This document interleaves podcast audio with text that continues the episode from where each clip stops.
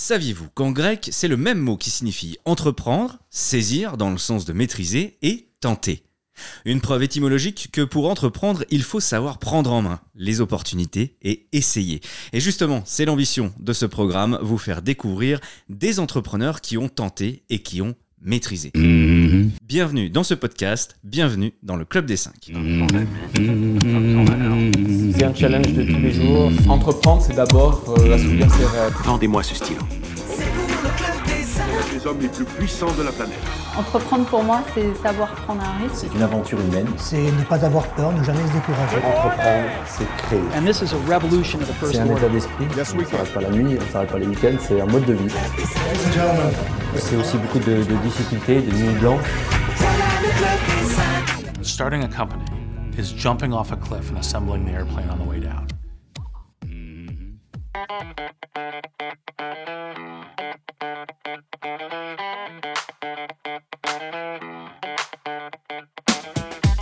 Vous écoutez le Club des 5, le podcast protéiné des entrepreneurs. Ensemble, nous allons passer une heure avec un chef d'entreprise inspirant.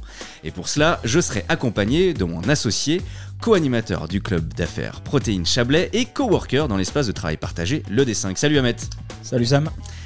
Quand on lui demande le petit plus de sa société, il répond le contact humain et l'expertise. Rien qu'en le regardant, jeune, sexy comme un acteur de cinéma et sympa, il défait tous les clichés qu'on a sur la profession. Il possède deux agences à son nom dans les deux principales villes du Chablais. Bonjour Romain Trépied. Bonjour.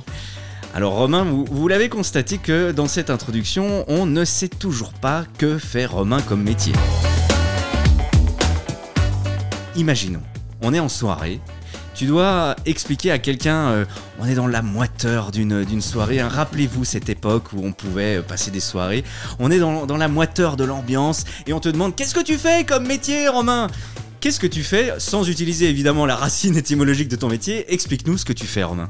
Alors, j'explique que je, prévois euh, financièrement de pouvoir rembourser les gens en cas de problème. L'explication est plutôt... euh, Oui, je pense. Tu penses à quoi Ahmet Chauffeur poids lourd. Exactement. Exactement. Bienvenue à Romain Trépied, chauffeur poids lourd.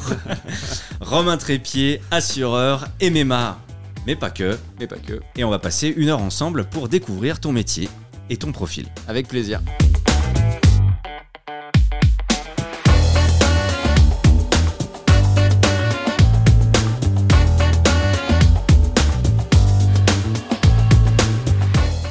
Chablais Le pur hasard, l'opportunité professionnelle euh, de m'associer dans, dans le cabinet actuel m'a fait venir ici, en fait. J'ai travaillé euh, dans le passé sur Chambéry pendant longtemps, un peu sur la Haute-Savoie également. Et euh, quand l'opportunité est arrivée, ça a été un vrai plaisir que de revenir ici, en fait. Donc là, on a eu le où, on a eu le qui, on a le quoi, et maintenant il nous manque le pourquoi. Et ce pourquoi, c'est Mélissa Perrin, notre invitée de la dernière fois, qui te le demande. D'où ça te vient, euh, cette idée d'avoir fait assureur? Ça m'intéresse de le savoir. Pourquoi les assurances Et elle-même voulait savoir qu'est-ce qui t'intéressait dans les assurances? Pourquoi les assurances? Alors, euh, ma carrière, elle a commencé par hasard dans les assurances. Je voulais pas spécialement être assureur. Euh, J'étais euh, pour mon BTS en alternance en recherche d'une entreprise. Euh, je devais travailler dans le matériel orthopédique. Je devais vendre du matériel orthopédique. Et euh, l'entreprise, euh, une semaine avant le début de ma formation et le début de ma scolarité, m'a gentiment dit qu'en fait, il n'y avait plus de poste dans l'entreprise. Donc, je me suis retrouvé sans rien et euh, une compagnie d'assurance était partenaire de cette école. Ils m'ont mis en relation, ça a matché et j'ai commencé par hasard le métier de, de conseiller en assurance en alternance. Et alors, tu nous expliquais quand on préparait cette émission que, au final, t'as jamais, euh, tu t'y étais pas intéressé avant aux assurances? Non, je n'étais jamais intéressé au- à ce métier-là plus qu'autre chose. Je voulais faire un métier commercial en relation avec les clients, euh, mais pas spécialement euh, assureur. Et du coup, c'est en le faisant que tu l'as découvert? Exactement, j'ai appris en, en le faisant. Euh, alors, ce qui était rigolo, c'est que moi, je suis, je suis fils de commerçant, fils de primeur, et je suis tombé dans la mutuelle d'assurance des professionnels de l'alimentaire.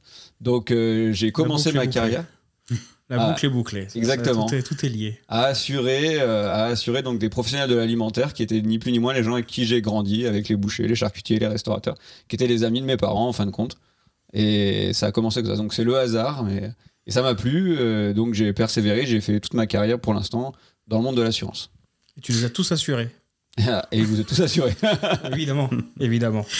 Est-ce que tu peux euh, nous expliquer le business model d'un assureur comme si on était des, des- des- des jeunes enfants? Pour simplifier, on met en commun de l'argent et on le donne grosso modo à ceux qui en ont besoin. Explique-nous le business model d'un assureur. Alors, là, on va parler donc effectivement du business model d'une compagnie d'assurance qui n'est pas ce que je suis, moi, en règle générale. Donc, c'est pas mon business model personnel en tant qu'agent d'assurance. Euh, une compagnie d'assurance, effectivement, met de l'argent en commun par rapport à des risques, par rapport à des fréquences de risques. Et donc, euh, ce qui crée une cotisation. On met de l'argent en commun pour que le sinistré puisse bénéficier de cet argent-là et puisse réparer donc ses dégâts. Voilà, pour faire très très simple. Ok. Et c'est loin du business model de ce que nous, on vit au quotidien. Et alors, du coup, qu'est-ce que vous vivez au quotidien? Donc nous, on représente euh, une compagnie en tant qu'agent général. Et donc on a, par notre compagnie, une commission qui nous est versée sur euh, le montant euh, de la prime d'assurance. Cette commission devient mon chiffre d'affaires qui va me permettre de payer mes collaborateurs, ma structure et, et moi-même à la fin des choses. Donc on, on- on le verra un peu plus tard hein, dans ce programme que finalement l'assureur ne se gave pas comme on peut euh, le croire, en tout cas euh, dans l'inconscient collectif. On, on va euh, débunker un peu Mmh. tout à l'heure les plaisir. quelques clichés comme ça qu'on peut avoir. Toi du coup, effectivement, tu vis pas sur l'intégralité des primes. Loin tu de là. vis- voilà, loin de là. C'est quoi le, le, le- le- le pourcentage? Alors, dans, pour faire des, des grandes masses, euh, plus de 70% des primes sont dédiées au sinistre. Donc déjà, il y a plus des deux tiers, effectivement, qui, sont automatiquement reversés toute l'année aux, aux cotisants. Euh, nous, on vit entre 15 et 20% à peu près du montant de la prime. Voilà. Avec des grosses variations, même pour certains risques, on vit qu'avec 5% du montant de la prime. Avant de payer qui que ce soit, Avant avant, de de pa- payer les voilà, c'est pour créer mon chiffre d'affaires. On va dire que j'ai entre 5 et 20% du montant de la prime comme commission. Et euh, voilà. Notre partie et, et la différence, les 10% qui restent, ça va payer le fonctionnement de la compagnie, puisqu'il y a aussi beaucoup de gestionnaires, beaucoup d'employés au sein des sièges sociaux. Euh, et donc ça sert à payer ce, ce fonctionnement-là. D'accord. La rentabilité finale, je crois, d'une compagnie d'assurance est de l'ordre de 1 ou 2%. Pas, pas, Mais sur des grosses masses, par contre. pas de quoi faire une grosse fiesta, quoi.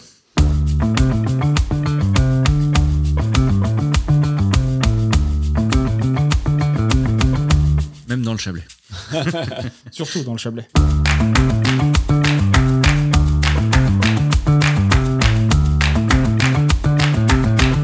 On va essayer de dresser un petit peu ton, ton portrait rapidement avec des, avec des questions assez simples et tu y réponds de manière tout aussi rapide. Est-ce que tu peux nous donner deux jobs que tu as fait? Euh, assureur, Ouais. et après du job d'étudiant, euh, euh, téléprospecteur. Oh Du coup, ça, ça forge aussi. euh, Ouais, euh, à 16 ans, j'ai travaillé pendant deux mois sur une plateforme de téléprospection pour Orange. Et, euh, et je vendais à l'époque des, des forfaits SMS à 5 euros ou des renouvellements d'abonnement ou, ou, ou voilà, des choses comme ça. Deux pays de vacances où t'aimes bien aller. L'Italie et la France. Passe de bons moments en France. Est-ce que tu as des manies en tant qu'assureur? Des manies, on, on pose beaucoup de questions et je pense que par déformation professionnelle, on est curieux. Donc euh, on pose énormément de questions aux gens. T'as des petites, euh, des petites traditions comme ça euh, T'es superstitieux T'as des, des petits tocs? Hmm, pas, pas spécialement. Euh, Non, pas spécialement. Alors, est-ce que Romain a des surnoms? Euh... Rome ou Roro? Est-ce que tu bois une tisane avant d'aller dormir? Non. Tu rêvais de faire quoi quand t'étais petit? T'étais gamin, tu, tu te projetais euh, dans quel métier? Dans l'automobile. J'adore le monde de l'automobile et je me voyais euh, sur les pistes de Formule 1. Soit euh, du côté pilote, soit du côté mécanique. Mais voilà, j'aime beaucoup la Formule 1. Et du coup, est-ce que tu es quand même sur les pistes en tant que spectateur? Aujourd'hui, t'as gardé un peu cette attache avec l'enfance Oui, oui. En tant que spectateur, bien sûr. Tu te rappelles, toi, de la première assurance que t'as contractée euh? Personnellement, Hmm. c'est mon assurance automobile. hein. Première, euh, comme beaucoup de gens. Non, euh, mon scooter, mais c'est pas moi, c'est mes parents qui l'ont qui, qui l'ont prise pour moi. Est-ce que t'es plutôt thé ou café? Café. Et est-ce que t'as une boisson préférée que tu partagerais avec nous? Hmm, Un bon vin? Euh, T'as un domaine en particulier en tête Bon, le Bourgogne en règle générale. On valide. Est-ce que tu peux nous donner ta définition, ta propre définition du verbe entreprendre? Pour toi, entreprendre, c'est quoi? Dans le générique, on a entendu plein de définitions différentes, Mm. mais pour toi, c'est quoi entreprendre? Alors pour moi, entreprendre, c'est déjà de ne pas avoir de limite, euh, de pouvoir euh, réaliser le métier qu'on veut faire euh, selon ses propres valeurs, selon ses propres souhaits, et donc euh, de toujours pouvoir créer, toujours pouvoir sortir des sentiers battus et, euh, et aller vers ses idéaux, entre guillemets, euh, en, faisant ce qui nous plaît. Pour te trouver, Romain, tu partages le cabinet du PC, on te trouve vers l'hôtel des impôts pour ce qui est de Tonon, le point de repère côté Evian, c'est quoi? C'est euh, l'auto-école Macadam ou le supermarché Casino.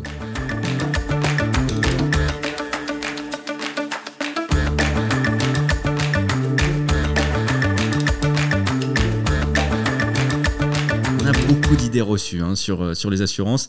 Et Ahmed a fait quelques recherches. Est-ce que toi, euh, tu pourrais nous donner, qu'est-ce que, pour toi, ça, remonte à quand, euh, le système d'assurance? Alors, l'obligation d'assurance, elle n'est pas très très vieille finalement, mais alors le système de l'assurance, j'ai pas vraiment d'idée depuis quand ça pourrait exister. Ah, alors bah du coup, moi, je suis un passionné d'histoire. Moi, c'était ma matière préférée à l'école.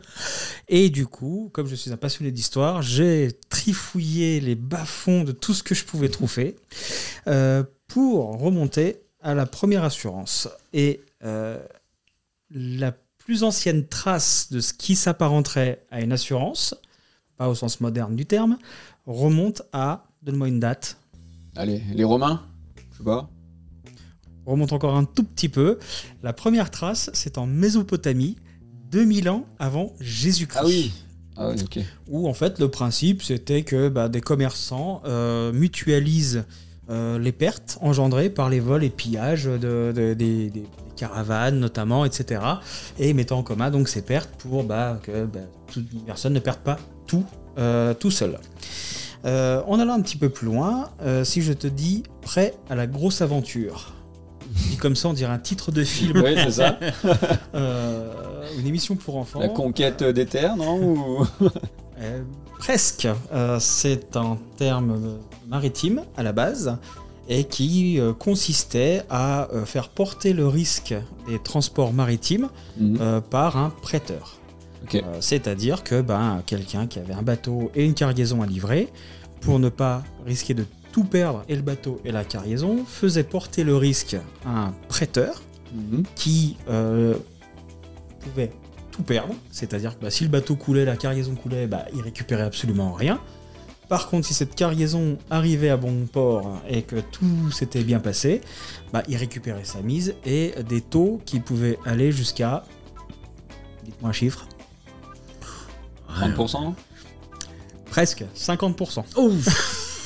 Ah, C'est un bon risque. C'est un bon risque. Donc euh, effectivement, bah, là on fait tout pour connaître Moïse, séparer la mer en deux, faire en sorte que le bateau aille à bon port.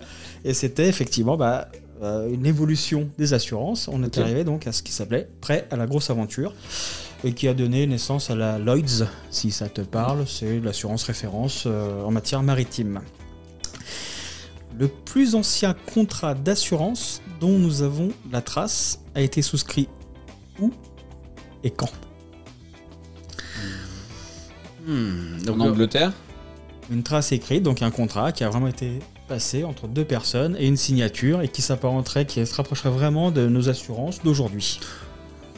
ouais, on est peut-être sur les, nous, sur les Romains, non? Euh, presque. On Ouais. est sur déjà le pays, on est bon. En Italie? C'est en Italie. Ok. La ville, je vous l'épargne, hein, c'est en Italie. Mhm. L'année. À, ça- allez, à 100 ans près. 100 ans près. Je, vous donne- ah, je- je suis cool. hein. je me suis planté hein, quand j'ai cherché, j'avais pas misé sur là-dessus. hein. Hmm, Mettons, euh, on est avant ou après Jésus-Christ? Après Jésus-Christ. Ok. Euh, mettons, euh, je sais pas, peut-être. euh, Troisième siècle après Jésus-Christ? Oh non, quand même plus récent. Allez, dou- 1200 1200 1347. Ah ouais, ok. Ah, J'étais pas loin, Eh, 100 pas ans loin. près. Tu t'es rapproché, tu t'es rapproché, effectivement. Si je te dis tontine, Ouais, ça te parle? Argent, épargne. Entre autres. Mhm. Euh, ça a été créé donc par un Italien encore. ça se demandait si les Italiens n'étaient pas vraiment à la pointe des assurances. Ouais, finalement. Peut-être, hein. Quand même, parce que donc Lorenzo Ton- Tonti a créé en 1652 une forme de contrat d'assurance sur un mode opératoire proche de l'assurance vie. Nous a parlé hier lors de notre réunion protéines, euh, et qui consistait effectivement à mettre en commun des fonds à l'époque, et euh, bah, euh, la dernière personne qui survivait, euh, qui était en vie, récupérait le capital des autres. C'est un peu risqué ça, non? Ah, ça a donné quelques idées hein, à certains de, de- de dire bah tiens, il faudrait que j'aille rendre visite à un copain. Euh, Ça a développé la mafia c'est italienne. de cyan- du cyanure, ça, ça semble super bien. Et effectivement, bah, ça a été interdit à cause de ça, parce qu'il y avait des. Des excès. euh, et effectivement, il y avait quelques opportunistes qui se sont dit bah tiens, un décès, une chute d'escalier, c'est vite arrivé, enfin voilà. Euh, et donc, effectivement, ça a été interdit, mais il existe toujours. euh, c'est- c'est- c'est- ce, ce système existe toujours. Alors encore aujourd'hui, hein, euh, encore aujourd'hui, notamment dans les dans les quartiers populaires, Mm. il y a des tontines un peu pas, pas illégales, mais enfin vraiment, c'est effectivement des familles qui trouvent les solutions ensemble comme ils peuvent. Ça existe encore aujourd'hui ce système-là finalement. On met en commun pour donner un coup de main à quelqu'un qui en a besoin. C'est un système donc dont on a hérité, mais qui existe encore aujourd'hui. Exactement. Donc c'est un système qui est toujours en vigueur. Euh, donc les premières assurances, on a, vu, donc c'est les assurances maritimes. Mhm. Euh, les deuxièmes, on va dire, deuxième assurance qui est arrivée, euh, bah, c'était les assurances vie donc, que nous avons vu avec Lorenzo Tonti. Je pense que je le prononce bien. J'ai un super accent italien. Ouais, c'est magnifique. Euh, ah, je, je vous fais voyager. Le- la première compagnie d'assurance française. Première compagnie d'assurance française. Ah, une des premières. Allez, il y a encore des doutes, mais euh, Ouais. qui existe toujours aujourd'hui. Donc on n'est pas sur la MMA du coup. Et MMA existe toujours. Hein. Oui, oui, non, c'est Oui, pas, oui, oui, oui. c'est- c'est pas dans ce sens-là que je disais. Euh, hein, ce podcast se passe en 2021 et MMA est toujours euh, de ce monde. C'est euh, alors c'était l'Union Mm. qui était devenue euh, l'UAP. L'UAP qui est devenu AXA. Exactement. Mm. Ah, tu vois, il sait. Mm. Euh, Il y a eu également la Royale qui est Mhm. devenue nationale. Ouais. Non. Puis Yann. Ok. Ah ouais, Donc, d'accord. Et euh, Assurance Générale, le Phoenix, devenu les AGF. Et Alliance. Alliance, exactement. Donc c'est vrai que c'est une histoire qui remonte quand même très très loin. Oui. Euh, un truc que, que j'ai remarqué, enfin qui met bien en évidence, c'est la mentalité française, parce qu'on est forcément, si on n'est pas en retard sur quelque chose qui se passe dans le Non, monde, bah c'est pas français. Bah. Euh, À l'époque où les assurances se développaient un petit peu partout, pour les Mhm, incendies mhm. notamment, euh, bah, la Révolution française, 1789, a mis un coup de frein aux assurances. Ah. Pour une raison, bah, je suis toujours en train de chercher un petit peu. mais, euh, voilà, on va estimer qu'il y avait des. Un peu trop de risques Non, certainement. Peut-être. Euh, le- au niveau de l'incendie, ils ont préféré limiter les ça, assurances. ça se comprend. Sombre Euh, histoire. Et donc, euh, donc voilà. En, Et, et en 1816, avec une ordonnance royale, euh, on a réautorisé les assurances contre les incendies. Mhm. Et deux ans plus tard, donc les assurances vie. Effectivement, un système qui est quand même très ancien.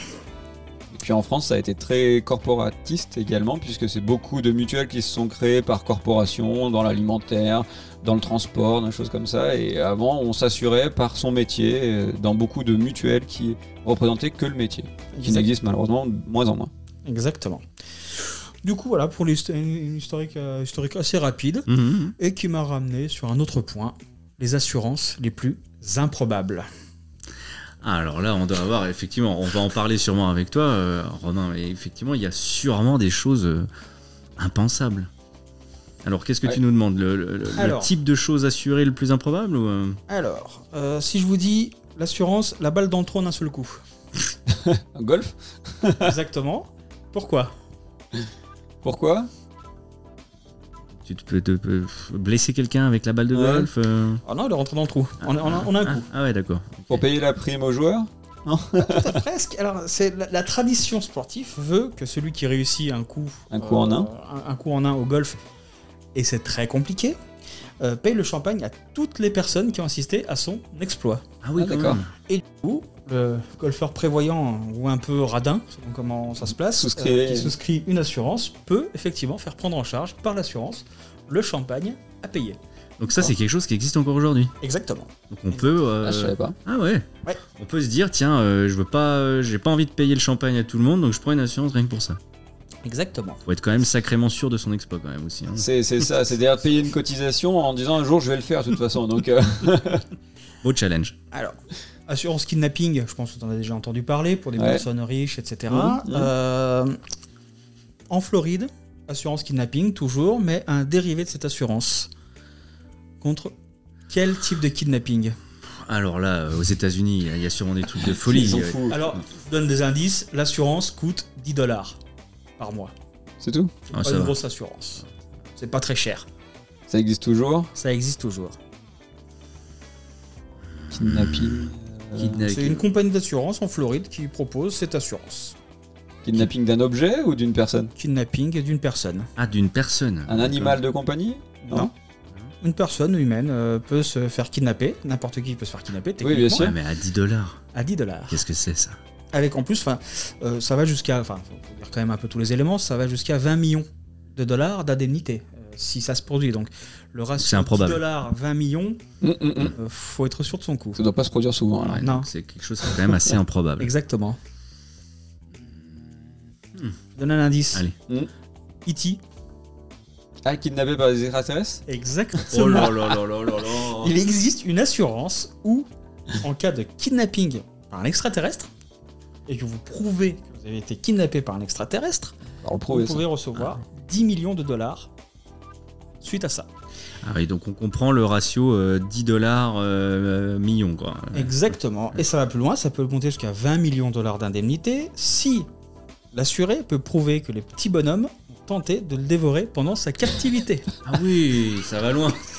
Donc effectivement, pour moi, c'était une, une découverte. Je me suis dit, mais c'est pas possible. Quoi. ça- Bon, voilà. Donc il existe des assurances pour à peu près tout. Toi, c'est quoi l'assurance la plus improbable euh, qu'on t'ait demandé? Pas- sur des objets très improbables, mais comme tout s'assure finalement, euh, en, bruit de machine principalement, on peut euh, finalement tout assurer, tout type de matériel, euh, et peut-être pas le plus improbable, mais assez intéressant, c'est que bah, des, des- machines qui cassent des pierres, on assure des machines qui cassent des pierres dans des carrières par exemple. Donc pourtant c'est des machines faites d'acier, hyper dures, mais qui peuvent effectivement casser puisqu'elles cassent elles-mêmes des pierres. Ok. Donc, euh, Alors, effectivement, comme je disais, tout s'assure. Mm. Pareil, je suis tombé alors sur des articles qu'on voit souvent passer dans des revues euh, People, etc. Euh, mais effectivement, beaucoup de stars assurent euh, des éléments de leur corps. Mm. les des membres. parties. euh, Euh, et un des trucs, alors moi c'est une de mes actrices préférées, mais Julia Roberts par exemple a assuré son sourire pour plusieurs millions. un- plusieurs millions, oui. Ouais, milliards. non, millions. 30 millions de dollars. 30 millions. Donc ça consiste à assurer notamment ses dents, parce que bah, son- les dents font partie de son sourire, donc 30 millions de dollars. Ouais. Cristiano Ronaldo, Ses pieds ses jambes, Ah ouais. combien? 100 millions. Multiplié par 3. 300, 300 millions. millions. Oh, c'est cohérent par rapport à ses revenus. Mais... C'est- en lien, hein, c'est en lien. Mais effectivement, bah, beaucoup de trucs comme Taylor Swift quoi, Mm. qui a assuré ses jambes, Madonna qui avait assuré pour 2 millions de dollars sa poitrine. Comme ça. mais, mais dans la vie de tous les jours, on, on s'assure, nous, chefs d'entreprise, contre des accidents. Hein, on fait de la prévoyance et en réalité, euh, un, un boucher qui perd l'usage de sa main dans un accident est assuré pour la perte de revenus que ça va générer. Donc en réalité, à de moindres effets, mais on, on fait ça dans la vie de tous les jours. Alors du coup, effectivement, en parlant de main coupée, euh, il y a eu par exemple une tentative euh, d'une femme de 21 ans en Slovénie qui, euh, à l'aide d'un membre de sa famille, de 29 ans, l'âge n'a pas d'importance, mais ça permet de dire que même à presque 30 ans, on a des idées parfois à la con, s'est coupé la main à la scie circulaire en voulant faire passer ça pour un accident. Oh non. D'accord Bah, euh, Et le but, c'est quoi? Bah, C'était de toucher 380 000 euros, plus Ok. 3 000 euros par mois à vie. Ok. Sauf que bah, l'assureur, et là tu vas peut-être euh, corroborer ce que je dis, bah, l'assureur, enfin, quand c'est comme ça, fait une petite enquête. Hmm.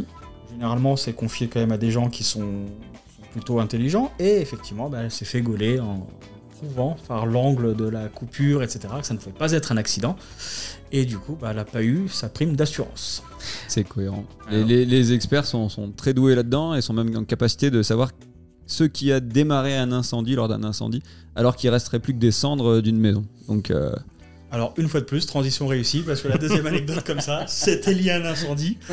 Alors, ce que j'ai compris, c'est que c'était l'escroquerie la plus courante, limite en assurance. L'incendie L'incendie pour les véhicules notamment. Ah, c'est facile à mettre en œuvre, entre guillemets.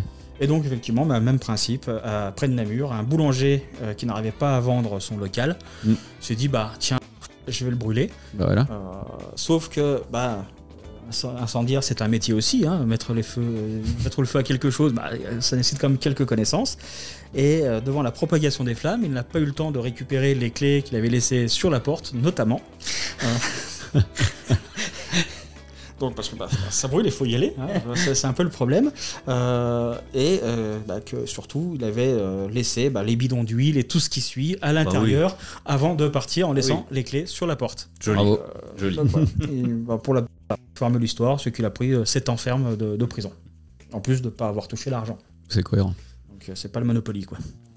Tu, tu nous disais que en plus du coup de, de ces experts qui sont euh, quand même euh, qui ont l'œil, euh, vous travaillez régulièrement aussi avec des détectives privés. Ouais, exactement. Les, assureurs mandatent euh, très fréquemment des détectives privés sur des incendies ou sur des choses qui paraissent à la base euh, improbables ou étonnants ou sur lesquelles on a des doutes. Et, ces gens-là font le travail auprès de la police et autres pour vérifier la véracité de, l'acte. Du coup, il y a de la filature, euh, il y, a, il y a tout ça. euh. Alors, euh, sûrement. J'ai jamais suivi d'aussi près que ça un détective privé, mais très certainement.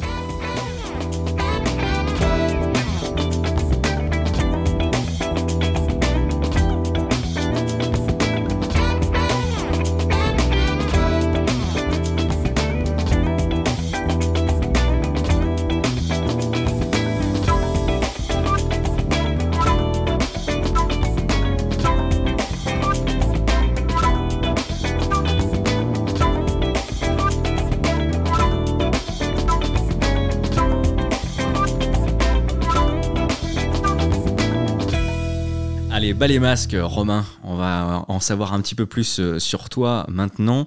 Est-ce que tu peux euh, nous dire à quand remonte euh, vraiment la, la fois où tu t'es dit bon bah ça je vais en faire mon métier de l'assurance. Est-ce que c'était vraiment donc tu nous disais que c'est quand tu as découvert ça en alternance. Mm, mm, mm. Est-ce que tu, tu peux nous dire le moment vraiment où tu t'es dit en fait je vais en faire mon métier, je vais racheter un cabinet? Alors, euh, j'ai toujours voulu, moi, être entrepreneur un jour ou l'autre. Fils d'entrepreneur euh, et, dans la famille, euh, ça avait fait partie effectivement de, de, de- mes envies. Euh, quand j'ai commencé l'assurance, après mes deux premières années d'alternance, je me suis vraiment dit ça me plaît, je veux y faire carrière, j'apprécie euh, le métier, j'apprécie le contact avec les clients. Donc j'ai forcément commencé en tant que salarié hein, et je l'ai été pendant, pendant plus de 10 ans. Et, c'est au moment où euh, euh, bah voilà, je- j'imaginais avoir fait le tour en tant que salarié, avoir bien compris comment fonctionne le métier et, et être sûr de mes capacités. Je me suis dit, allez, c'est le moment de, de faire la même chose, mais, mais pour moi. Et alors, est-ce que tu euh, te souviens de quelle a été l'embûche la plus importante euh, à ce moment-là où tu t'es dit je vais me lancer? Quand j'ai voulu me lancer en tant qu'entrepreneur, c'est ça? Mm. ben, L'âge, malgré tout. Parce que euh, dans mon métier, il y, y a peu de personnes qui deviennent agents généraux, agents agents général pardon, à 30 ans. Donc euh, ça a été une première des choses à, faire valider par une compagnie euh, bah, la capacité et puis le, le- le sérieux de, du travail que je pouvais apporter euh, à cet âge-là. Donc on va dire l'âge, la première embûche. Et alors, qu'est-ce qui est le plus gratifiant dans, dans ce métier Toi, le, le- matin, tu te dis, bah, tu, te lèves pour faire ce métier. Pourquoi? Parce que qu'est-ce qui est le plus gratifiant dans cette activité? Alors, le métier de l'assurance, c'est assez particulier, c'est-à-dire que tous les jours, on, on vend du vent, entre guillemets, hein, puisque de l'assurance, à la base, Merci de l'avouer. Merci Romain. on imagine des risques, on prévoit des garanties qui vont couvrir ces risques un jour peut-être. Et tant que le risque n'est pas avéré, ben, euh, entre guillemets, les primes ne servent à rien. Et le plus gratifiant, c'est ben, malheureusement un sinistre qui, qui intervient et de se rendre compte ben, que le travail qui a été fait, le conseil qui a été donné aux clients, des fois même de le pousser à souscrire tel ou tel contrat qu'il ne voulait pas au départ, ben, lui a servi, euh, l'a dé- l'a- l'a- l'a dédommagé pour ce sinistre-là et lui a permis, permis de, passer outre euh, financièrement parlant.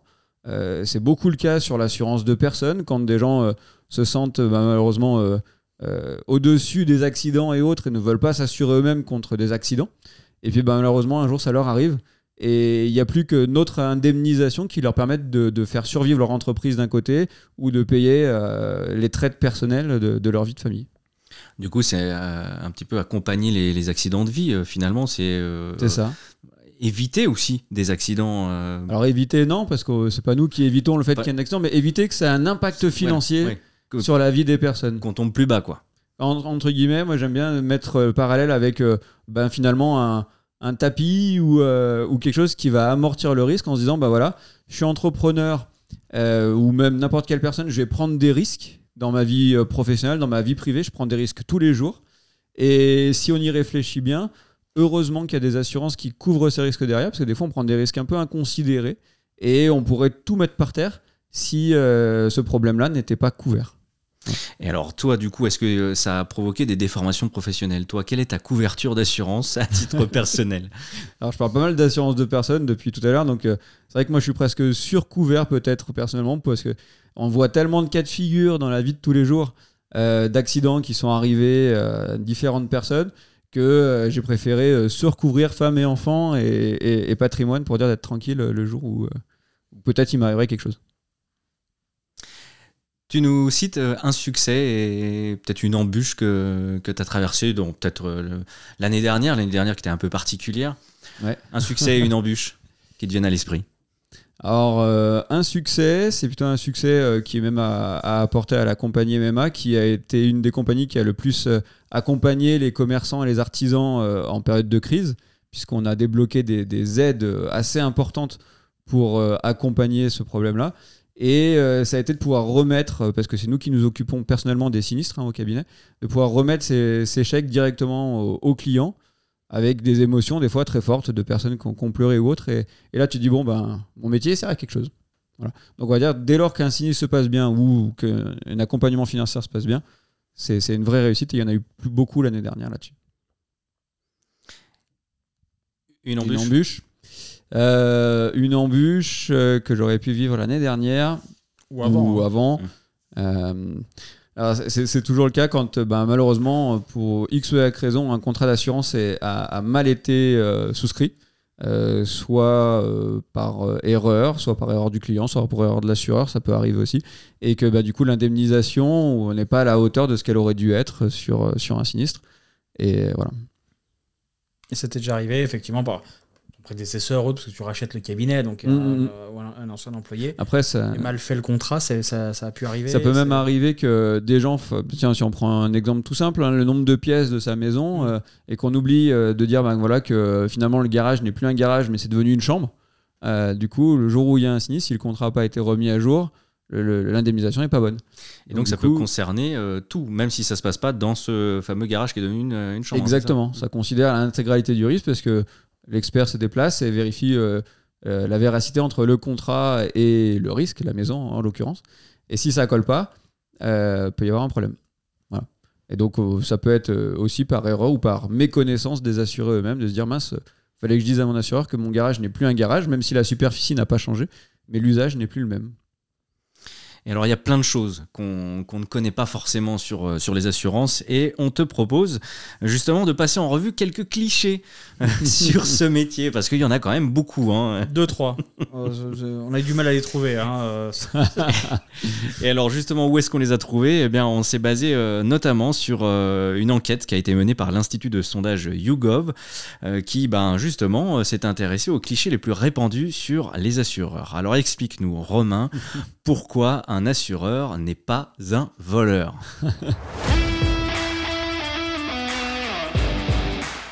Alors parce que déjà, comme je disais tout à l'heure, euh, plus de 70% des primes de manière générale sont redistribuées aux assurés pour payer des sinistres. Donc ça prouve quand même que euh, l'argent est quand même sacrément euh, redistribué avant même d'enrichir la compagnie d'assurance. Et ensuite, parce que malgré tout, de l'assurance, c'est une relation contractuelle entre un assuré et une compagnie. Alors certes compliquée, certes avec beaucoup de clauses, mais qu'à la base, un assureur applique les dispositions d'un contrat. Donc si tout est conforme au contrat, il n'y a pas de raison que l'assureur ne paye pas.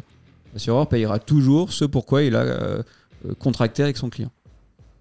Maintenant, j'avoue que c'est compliqué des fois à comprendre, à, comprendre les clauses et que certains cas de figure ne sont pas couverts et, Et, et dans la vie de tous les jours, on parle plus de ce qui se passe mal que de ce qui se passe bien.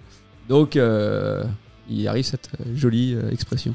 Bon, euh, pour contrebalancer, on, on va quand même stipuler que 43% des Français voient leur assureur comme un accompagnateur et 11% parlent même d'un facilitateur. Donc ça contrebalance quand même. Plus de la moitié, Voilà. hein, ça va. Il faut qu'on augmente cette, cette phase quand même, parce que malgré tout, notre rôle, c'est d'être à côté des clients, aux côtés de, leur, de leurs problèmes. Donc, euh, voilà.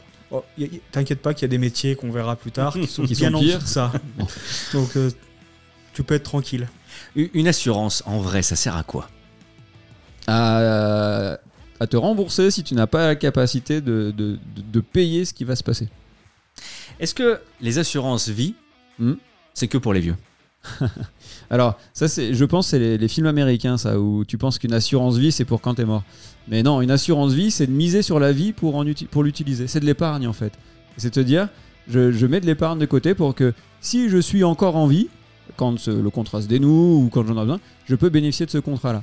Donc, c'est pas pour les vieux, même un enfant, dès sa naissance, peut avoir une assurance vie mise en place par ses parents pour préparer de l'argent de côté pour ses études, pour sa première voiture, pour sa maison ou autre. C'est comme un compte épargne, c'est comme un livret A en fait. C'est un compte épargne euh, euh, différent fiscalement d'un livret A, mais euh, c'est un compte épargne, mais avec des dispositions spécifiques en cas de décès.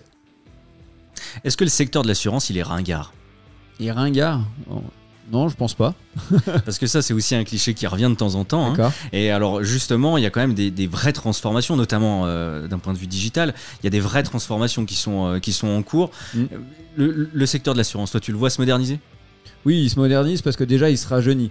Euh, D'ici 4-5 ans, il y aura énormément de départs en retraite, donc il va continuer à se rajeunir.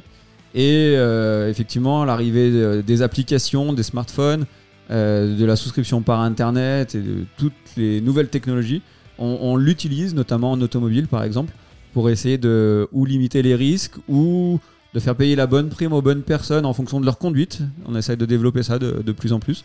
Alors justement, puisque tu parles de, de ce type d'assurance-là, moi, à, à titre personnel, j'ai testé là euh, depuis, euh, depuis un an euh, une assurance où tu as un petit, euh, un petit module que tu Mm. mets dans ta voiture et ça détecte quand tu utilises ta voiture et du coup tu ne payes, en gros, alors tu payes un forfait de base, mais en gros tu payes des forfaits à la journée quand tu utilises vraiment ta voiture. Ouais. Qu'est-ce que tu penses de ça? C'est des choses qui sont nouvelles, qui peuvent se développer?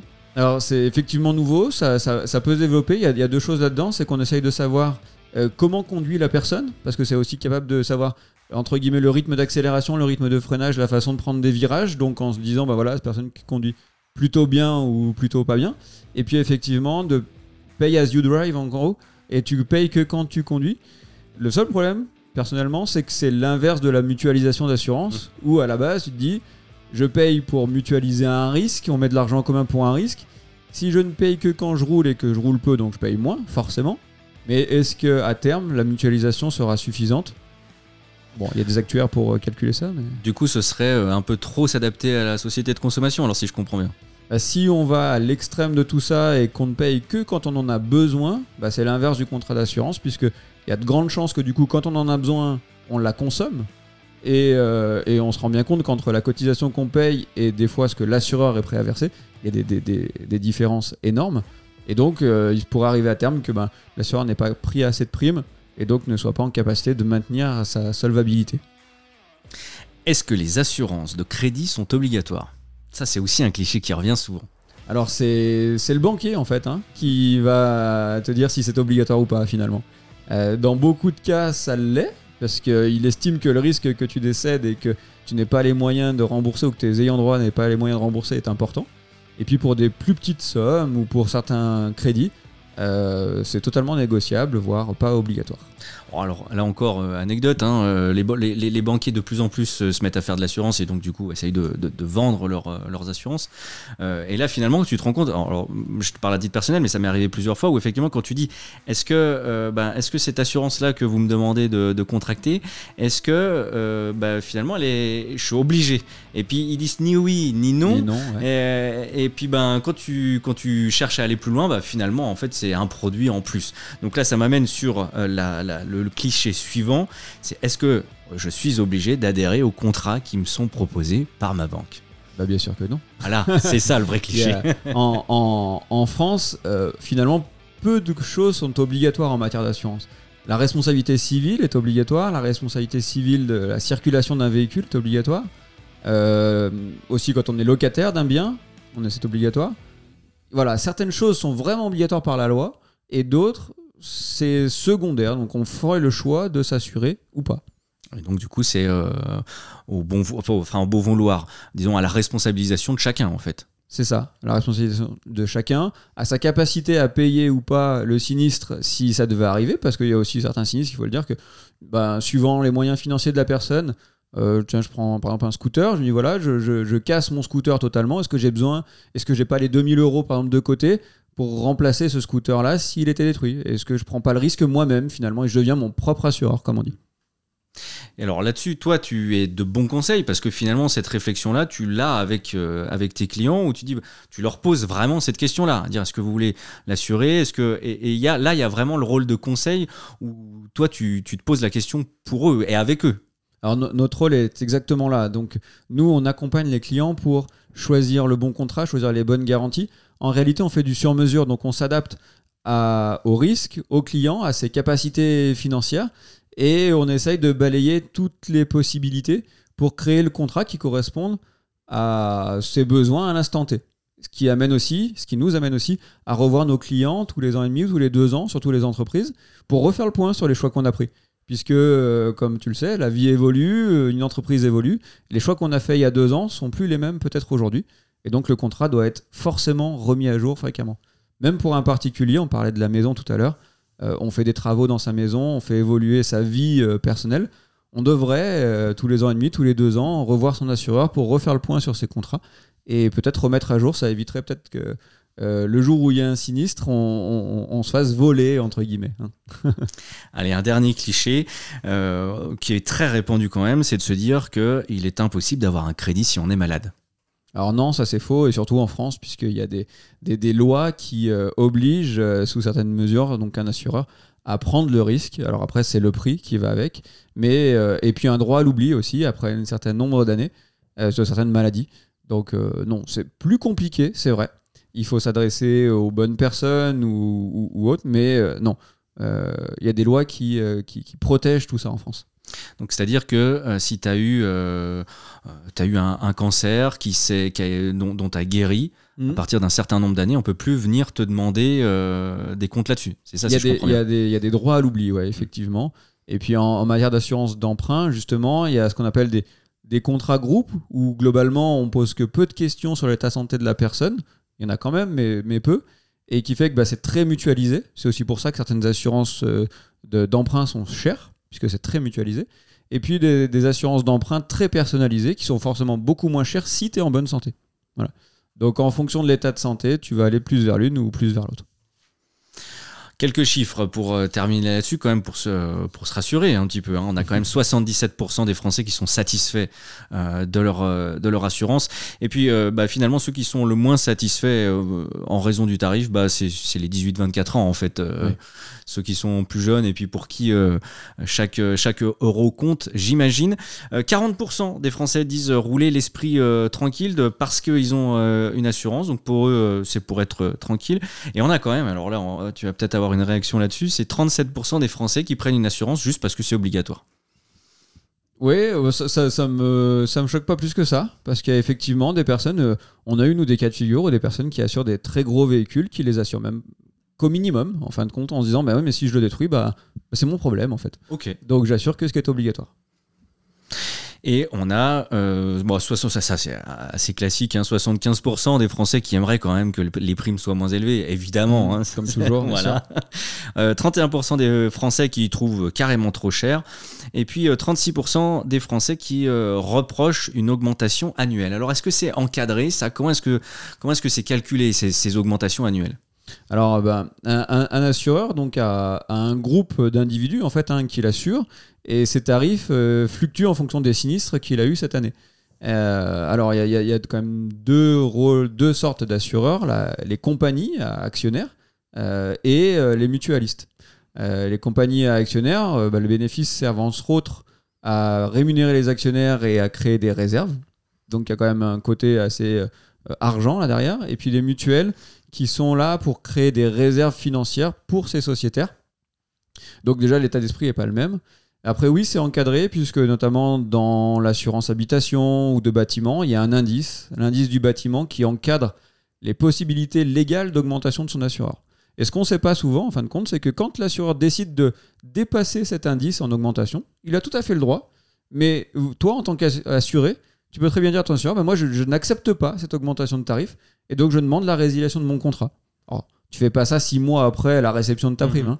Ça se fait dans les 30 jours à la suite de, de la réception de la prime, mais n'importe qui peut dire, bah, attends, l'augmentation, par exemple, aurait dû être maximum d'un pour cent. Vous avez augmenté de 3%.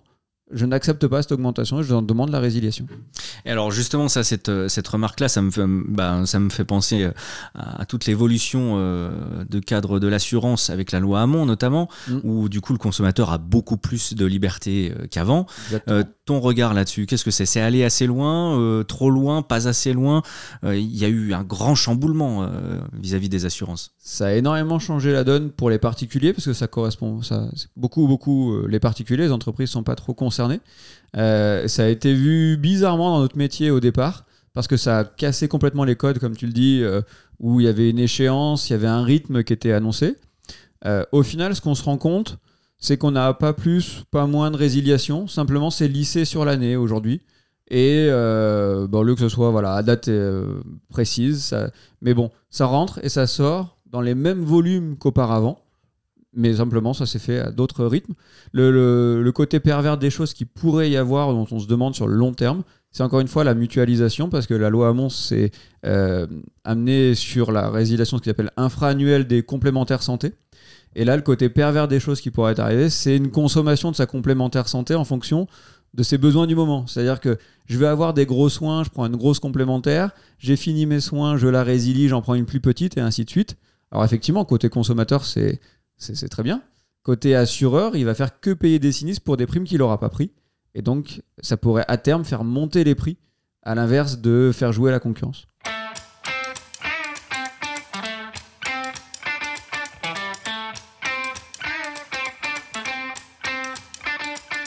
On va euh, passer maintenant à notre divine comédie. On a appelé ça la divine comédie parce qu'on a imaginé quelques euh, cercles dantesques hein, sur, euh, sur le, le modèle de l'enfer de Dante. Ces cercles dantesques du, chef d'entreprise, on en a identifié quelques-uns et on va te demander une définition en quelques mots. Est-ce que tu peux nous donner ta définition, ta propre définition de, de l'administration Par là, j'entends l'URSSAF, les impôts et tout ça? Alors comment dire? Bon, déjà obligatoire d'une part, euh, plutôt compliqué, mais avec l'informatisation, on va dire que c'est en passe de s'améliorer. Voilà, ça s'est simplifié, on va dire. Ok. Ta définition de Pôle emploi Hmm, ça devrait normalement être une aide euh, réelle, euh, que ce soit pour les entrepreneurs qui veulent embaucher ou pour les personnes qui sont au chômage et qui aimeraient retrouver du travail. Et euh, je sais pas si le- le- le- le- la mission est vraiment remplie à 100% des, par, par Pôle emploi. Pourquoi? Parce que c'est compliqué? Parce que c'est un interlocuteur complexe? C'est un interlocuteur complexe, c'est. euh, et puis, euh, est-ce que la mission est vraiment partagée au sein de Pôle emploi de remettre vraiment les gens au travail? Euh, Ça se poser la question. Vous êtes combien dans, dans vos enfin, dans les deux agences? Combien de ça représente combien de personnes? Alors, nous, on est neuf, deux associés, sept salariés. Et alors justement, le- l'embauche, est-ce qu'elle s'est bien passée? Est-ce que tu as eu du mal à trouver Euh, Est-ce que bah, justement, puisqu'on parle de Pôle Emploi, ça s'est passé comment? Alors, bah, en plus de ça, c'est- intéressant, c'est que c'est tout récent. Euh, on, a fait, on a eu une démission, on avait fait des embauches là dans les dernières semaines. C'est pas du tout passé par Pôle emploi. euh, parce que déjà, c'est pas effectivement le premier réflexe en tant que- qu'employeur que de taper à leur porte. C'est plutôt passé par des cabinets de recrutement qui, euh, qui ont une très bonne vision de- du- des métiers, des, des, des lieux et des candidatures en place et qui sont à mon sens plus à même à trouver la pépite euh, plutôt que, que, que Pôle emploi parce qu'en plus de ça c'est leur métier Euh, ils sont rémunérés pour ça et donc euh, ils se décarcassent un peu plus euh, pour vous trouver la bonne personne Allez, on passe à un cercle dantesque supérieur. Les clients. Oui. C'est pour toi, quelle est la définition d'un client? Tu fais de l'accompagnement, donc euh, il y a une relation qui est particulière. Alors bah, le client c'est pour nous celui qui nous fait vivre celui pour qui on travaille Euh, donc c'est une relation vraiment privilégiée avec eux, alors, puisque on doit euh, donner satisfaction au quotidien à nos clients, euh, répondre positivement ou négativement des fois à leurs demandes, mais euh, le plus euh, ben, euh, honnêtement possible. Et c'est quand même lui qui nous fait vivre et qui paye euh, toute notre structure, donc on lui doit un respect euh, maximum. Le tribunal de commerce. Allez, cercle dantesque supplémentaire. Qu'est-ce que c'est ta définition du, du tribunal de commerce? Alors, je le précise, hein, le tribunal de commerce, c'est euh, c'est là aussi que naissent les, les entreprises. hein, donc, C'est ce que euh, j'allais te voilà. dire, parce que pour moi, le tribunal de commerce aujourd'hui, c'est ni plus ni moins qu'une démarche administrative quand j'ai dû créer mon entreprise, donc pour avoir un cabis. Donc euh, aujourd'hui, ça s'arrête là. Et heureusement, et j'espère que ça, ça restera dans, dans ces phases-là. Euh, et puis ben, pour certains clients ou autres, pour certaines situations vécues, c'est des- c'est la liquidation ou les redressements judiciaires qui sont aussi traités par, par eux. Les banques. Alors, banques fournisseurs, euh, partenaires, euh, parfois démons. Ouais. Les banques, quelle est ta définition des banques?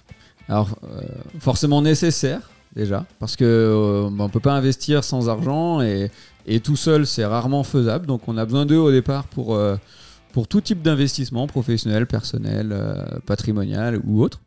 Euh, après, euh, pour moi, chacun son job. et une banque devrait plutôt financer et s'intéresser réellement aux personnes et aux entreprises qu'elles ont comme clients plutôt que de chercher à, démultiplier la palette de produits et, et de se perdre un petit peu au passage. Donc, euh, devenir euh, fournisseur d'accès Internet, euh, fournisseur de téléphonie, Téléphonie. mobile, euh, assureur, tout ça, pour toi, c'est trop. Ouais, pour moi, je- voilà, vraiment chacun son job au départ et, et- et ils pourraient s'améliorer sur la façon d'accompagner leurs clients. Je peux prendre encore une- un exemple personnel là-dessus. Ça fait une semaine que j'ai envoyé un mail à un banquier pour avoir un rendez-vous afin de, de- de- de parler d'opportunités d'investissement. Euh, ben, J'attends toujours la réponse simplement de proposer un rendez-vous. Mm. Et, et je trouve ça juste euh, pas normal. Moi, dès lors que j'ai une sollicitation, je, je saute dessus, entre guillemets. hein. C'est notre euh, business. Voilà. Pas, pas- pas compréhensible. Dernier cercle dantesque, les fournisseurs. Alors, c'est- quoi les fournisseurs d'un d'un cabinet d'assurance? Alors, on a deux types de fournisseurs. Bon, les fournisseurs pour notre vie de tous les jours, les fournisseurs de, de- administratifs, de- de- d'équipements et autres, donc ça n'a rien de particulier. Mais nos, nos vrais fournisseurs, en réalité, c'est les compagnies d'assurance, avec qui on a une relation, alors, soit en tant qu'agent général avec la compagnie qui nous mandate pour trouver la solution d'assurance, donc euh, on fabrique avec eux le contrat d'assurance qui a à couvrir, soit sur la deuxième casquette qui est la casquette de courtier, où là on est plutôt missionné par un client pour rechercher la meilleure des compagnies et le meilleur des contrats pour eux. Et donc là, nos fournisseurs, c'est tout type de compagnie capable de répondre à- aux besoins du client. Donc, ça veut dire que toi, Romain Trépied, tu es euh, agent euh, MMA, Mm. mais tu peux très bien euh, commercialiser des, des assurances autres si tu trouves mieux ailleurs, si je puis dire. Alors, c'est pas si je trouve mieux ailleurs, parce qu'on a quand même une, ré- une, une relation d'exclusivité avec notre compagnie qui fait que dès lors que le produit est, est- est- enfin, notre compagnie a la capacité de le souscrire, c'est vers elle qu'on se tourne. En revanche, pour X ou Y raison, la compagnie ne fait pas tel ou tel produit, telle ou telle branche, ou ne veut pas souscrire tel ou tel type de contrat. Donc dans ces cas-là, effectivement, on change de casquette et on devient courtier. Donc en fait, on change de position, on devient euh, côté client et on va euh, prospecter des compagnies en réalité pour trouver la solution d'assurance. Donc là, par exemple, ça va être aller vers euh, des assureurs qui sont spécialisés dans certains métiers, par exemple? Voilà, par exemple dans le monde médical, euh, quand on a des responsabilités civiles à les trouver pour euh, certaines professions médicales, euh, pour certains ce qu'on appelle des risques aggravés, donc des personnes qui ont permis- perdu le permis de conduire pour alcoolémie, stupéfiants ou autres, et il faut trouver des compagnies spécialisées dans ce genre de risque-là, Euh, ou dans le bâtiment, donc voilà, il y a des choses très, très particulières là-dessus.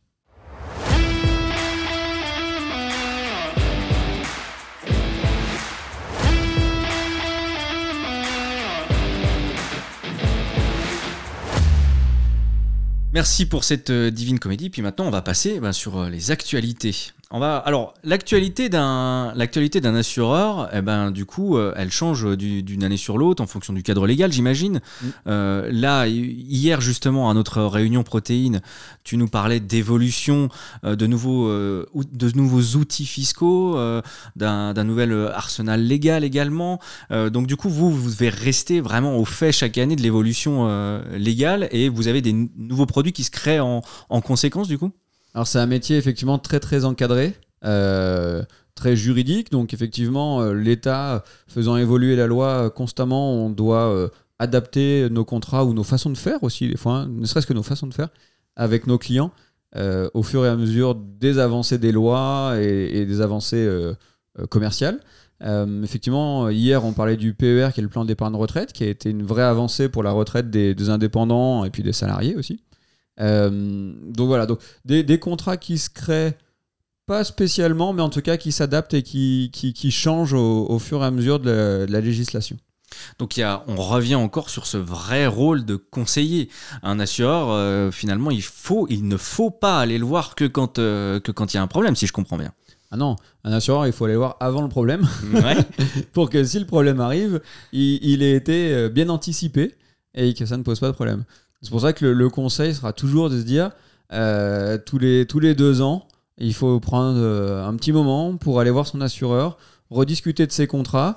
Ça passe par le prix, ça passe par les garanties, ça passe par le conseil de nouveaux produits ou autres choses qui n'ont pas été discutées dans le passé. Et, qui, euh, voilà, on a un vrai rôle de conseil là-dessus pour balayer tous les besoins que pourrait avoir la personne. En ce moment, le gros chantier, c'est quoi? Il y a, bah, eu des, évolutions sur, euh, cette année. euh, euh, c'est quoi vos gros chantiers du moment? Alors, les gros chantiers du moment, donc ça reste effectivement le, PER, le plan d'épargne retraite, puisque les évolutions de la loi incitent encore plus les personnes à préparer leur retraite par eux-mêmes. Donc, on a un vrai rôle d'explication, de conseil, d'information, parce qu'en réalité, dans les médias ou autres, c'est parlé, mais très peu, c'est très technique. Donc, on a un vrai rôle d'information et de conseil sur ces évolutions-là. Euh, voilà, le PER, c'est vraiment l'actualité du moment. Est-ce qu'il y a euh, également euh, peut-être des entreprises sur lesquelles tu, te grattes la tête en ce moment pour trouver quelque chose? Alors en restant bien évidemment anonyme sur sur celle-ci, mais est-ce qu'il y a vraiment des, des dossiers en cours sur lesquels tu te grattes la tête pour trouver le bon contrat ou la bonne solution sur mesure? Alors, euh, en réalité, quasiment tout le temps, puisqu'à part euh, euh, certains types d'entreprises très connues, par exemple dans l'alimentaire, une boucherie, une boulangerie, où les risques sont assez connus, d'autres, en réalité, on se pose toujours la question, avant même de commencer à, trouver une solution d'assurance, dire, mince, quels sont ces risques, qu'est-ce qui, va, qu'est-ce qui peut arriver, et du coup, qu'est-ce que je dois mettre en place pour le couvrir donc oui, en ce moment, euh, bah on a travaillé avec avec des, entreprises qui vont faire du convoyage de, poids lourds ou de véhicules légers. Euh, et donc, ils ont des risques très particuliers puisqu'ils conduisent des véhicules qui sont pas eux, des fois de plusieurs centaines de milliers d'euros et poids lourds, et, euh, ils les emmènent d'un point A à un point B. Et c'est des risques assez euh, finalement complexes à assurer puisque peu de compagnies veulent aller sur ce genre d'assurance-là. Ta clientèle euh, dans tes deux agences, euh, il y, a- une, bonne partie euh, entreprise. La proportion, c'est quoi entre euh, entreprise et particulier? Aujourd'hui, on a plus de 45% de nos clients qui sont des entreprises. Voilà. Plus, enfin, plus de 45% de notre chiffre d'affaires qui fait avec des entreprises réellement, parce que le nombre de clients, on a plus de clients particuliers, mais voilà, 45% en entreprise, 55% en particulier. Tout type d'entreprise, de l'artisan d'une personne à des, des PME, euh, 150, 200 personnes, euh, réparties principalement sur le Chablais, et, et depuis deux ans sur le Rhône-Alpes en règle générale jusqu'aux portes de Lyon. Et voilà. Et alors, comme tu as fait plusieurs euh, régions, euh, quelle est la spécificité du, du Chablais en, en termes de, de métier du coup? Qu'est-ce qu'elle est la, Quelle est la particularité?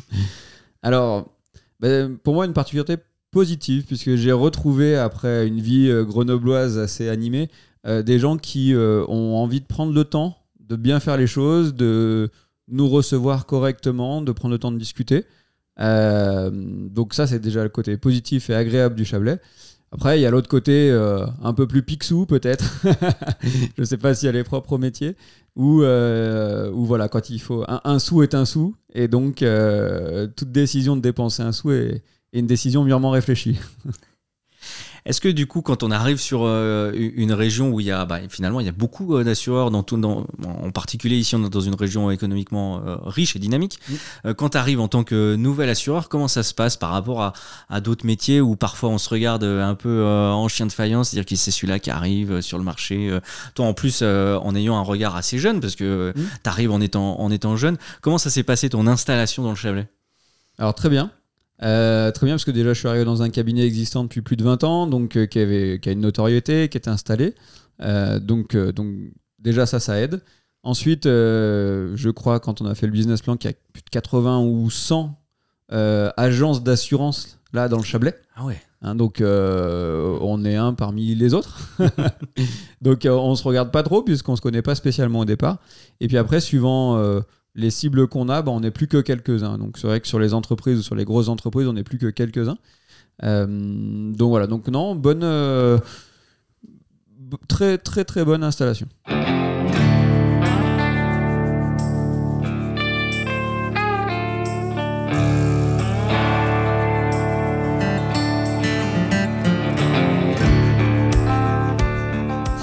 Je vais te poser une question un peu, euh, un peu franche euh, qui va peut-être fâcher, mais il y a quelque chose pour bien qu'on comprenne.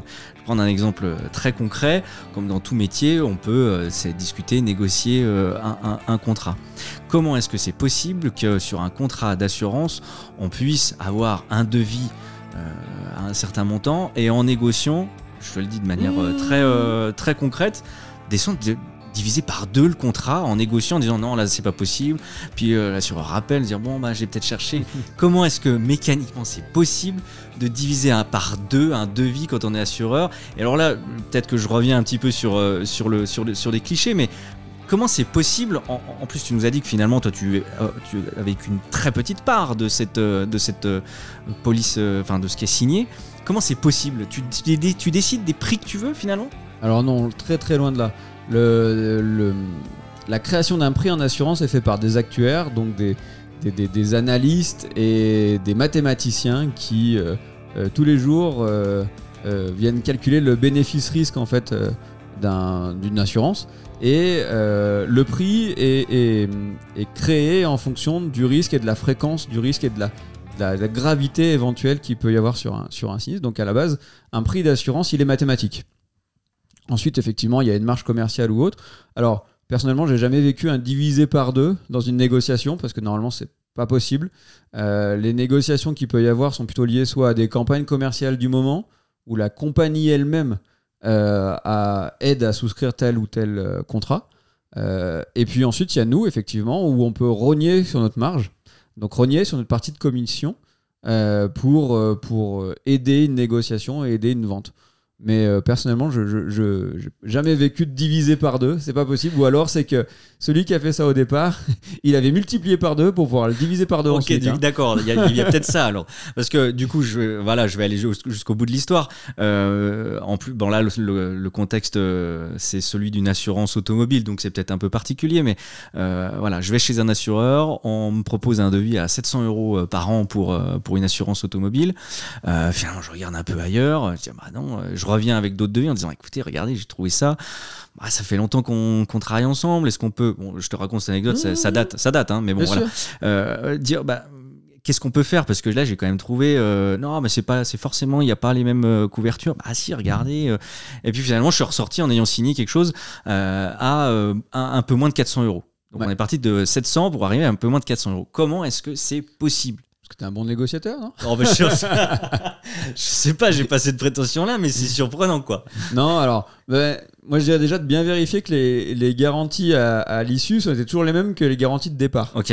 Euh, parce que c'est vrai que des fois, euh, dans une négociation, euh, enlever telle ou telle garantie, monter telle ou telle franchise peut faire baisser le prix déjà, sans parler de, de baisser euh, commercialement le tarif, les franchises, les garanties et autres influent directement sur le prix. Et ensuite, pas vraiment de réponse, hein, parce que j'ai pas vécu ce problème-là, mais euh, ouais, vérifiez quand même les garanties de départ et d'arrivée, parce que souvent euh, c'est un des gros facteurs de baisse de prix d'un contrat. C'est là-dessus que vous pouvez jouer, du coup. Bien sûr. Mm. Les garanties, c'est le- le- la première euh, valeur ajoutée du contrat. Donc plus il y a de garanties, plus c'est cher. Moins il y a de garanties, moins c'est cher, forcément. Donc d'enlever des garanties euh, plus ou moins honnêtement, alors sans te le dire ou pas, est-ce qu'il Mhm, voilà, mhm. euh, va faire forcément baisser le prix du contrat. Et, euh, et, et- et sans le savoir, tu souscriras peut-être un contrat moins bon que celui euh, à l'initial. Normalement, en matière d'assurance, en tout cas moi, la démarche que j'essaie d'obtenir, c'est de te dire, le prix c'est une finalité, mais d'abord on va parler de vos besoins, de parler de vos garanties, ça va créer le contrat et ça va y amener le prix cohérent normalement à ce que vous voulez être couvert. Voilà. Euh, et non pas à l'inverse de se dire euh, ça te coûte tant et t'as tant de garantie. Maintenant, on, on déshabille pour que ça te coûte moins cher. Mmh. Voilà, Mmh. c'est pas ma façon de faire en tout cas.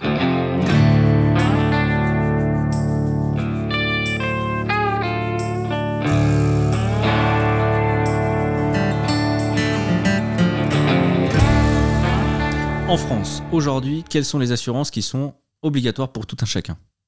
Alors, la responsabilité civile automobile, là, réellement obligatoire. La responsabilité civile euh, vie privée, donc euh, de, de tout un chacun. Euh, Qu'est-ce qui est obligatoire? L'assurance des locataires, hein, locataires d'un appartement ou autre. Et pour le propriétaire, l'assurance des, des propriétaires non occupants de, de logements qui donnent en location. Mais à savoir qu'un un, un particulier n'est pas obligé d'assurer sa maison. Hein, S'il ne veut pas assurer sa maison contre l'incendie, bah, il n'assure pas sa maison. C'est son propre problème. Euh, alors, il pourrait avoir des problèmes avec la banque derrière, puisque en cas de destruction, il pourra peut-être pas rembourser son crédit. Il aura des problèmes personnels. Enfin, voilà, ça créera plein de problèmes, mais c'est pas une obligation. Euh, et désormais, la complémentaire santé est obligatoire dans toutes les entreprises hein, depuis maintenant sacré paire d'années. Donc, tout salarié en CDI dans une entreprise devrait avoir la mutuelle de son employeur et la prévoyance de son employeur selon euh, sa convention collective. Voilà. Au-delà, bah, tout le reste, c'est. Tout le reste, j'en oublie sûrement. hein. Euh, couverture de prêt, euh, on en a parlé un peu tout à l'heure, ça peut être une obligation, euh, mais par la banque, pas par la loi. J'en oublie peut-être, mais voilà, on a euh, une grosse partie des assurances obligatoires. Tout le reste, c'est sur le bon vouloir des personnes. Et alors, lors de notre réunion protéine euh, d'hier, on parlait justement de la, du choix de préparer sa retraite en tant que, euh, bah, en tant qu'un- qu'indépendant Mhm. ou en tant que chef d'entreprise. Euh, toi, qu'est-ce qu'il y a comme produit, par exemple, que tu, euh, que tu vas conseiller pour, euh, pour des entrepreneurs, pour des chefs d'entreprise, des choses qui ne sont pas obligatoires, mais que tu, que tu conseilles? Alors, moi, je conseille toujours de, de déjà bien assurer sa propre personne. Parce que, comme je le disais hier, on assure très bien sa voiture, très bien sa maison. Mais une voiture sans conducteur, elle roule plus. Une entreprise euh, sans chef d'entreprise ou sans salarié, bah, elle ne fait plus son rôle premier. Donc, déjà, très bien assurer les, les personnes qui œuvrent à ce travail-là, que ce soit les salariés ou le chef d'entreprise. Ensuite, très bien assurer son outil de travail. Et en fonction des risques qu'il a, ben, son matériel en, lui-même. hein. Euh, ses pertes d'exploitation. Parce que là, on en a parlé beaucoup pendant la pandémie et pendant le Covid. On en parle encore beaucoup, mais il faut savoir que moins de la moitié des entreprises en France sont assurées en perte d'exploitation. Donc, euh, il y a beaucoup d'entreprises qui ne prennent pas cette décision de s'assurer pour ce risque-là. Et pour un commerce, bah, ça peut être euh, euh, ben, voilà, phénoménal de ne pas être couvert pour sa perte de chiffre d'affaires. Et enfin, effectivement, préparer son avenir, donc préparer son avenir par son épargne retraite, par son épargne personnelle, en assurance vie, et de se dire, bah voilà, je vais avancer, je vais vieillir, quand je vais être à la retraite, mon salaire, il va être facilement divisé par deux, facilement, on l'a vu hier, euh, et donc, euh, si mes revenus divisent par deux, est-ce que je suis toujours en capacité bah, de payer mon loyer, si je suis encore locataire, de continuer à payer mon crédit, si j'ai pas fini de payer ma maison, de payer toutes mes frais de dépenses de tous les jours? Et donc, si, si, si je ne le suis pas, euh, bah, je faudrait que j'ai prévu en amont, en amont pardon, de mettre suffisamment d'argent de côté pour euh, piocher dedans à la retraite. Et puis pour transmettre aussi son patrimoine peut-être à ses enfants.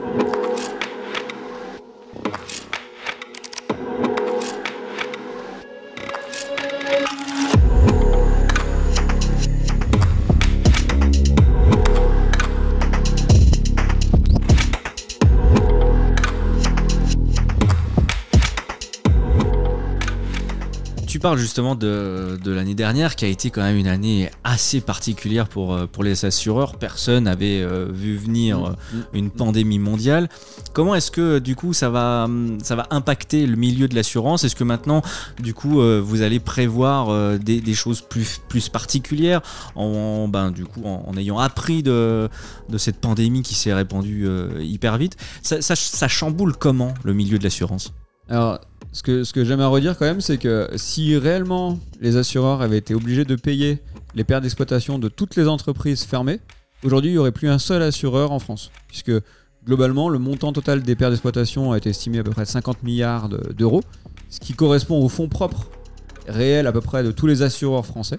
Et donc on aurait mis tous nos fonds propres pour payer deux mois seulement. Hein, deux mois seulement. En deux mois, il n'y avait plus d'argent. En deux mois, il n'y avait plus d'argent dans tous les caisses des assureurs. Et donc, vu qu'on a des obligations de solvabilité très strictes, hein, on doit avoir euh, presque deux fois, plus de deux fois euh, euh, en fonds propres euh, ce qu'on a en chiffre d'affaires, hein, donc euh, euh, ça fait pas rien.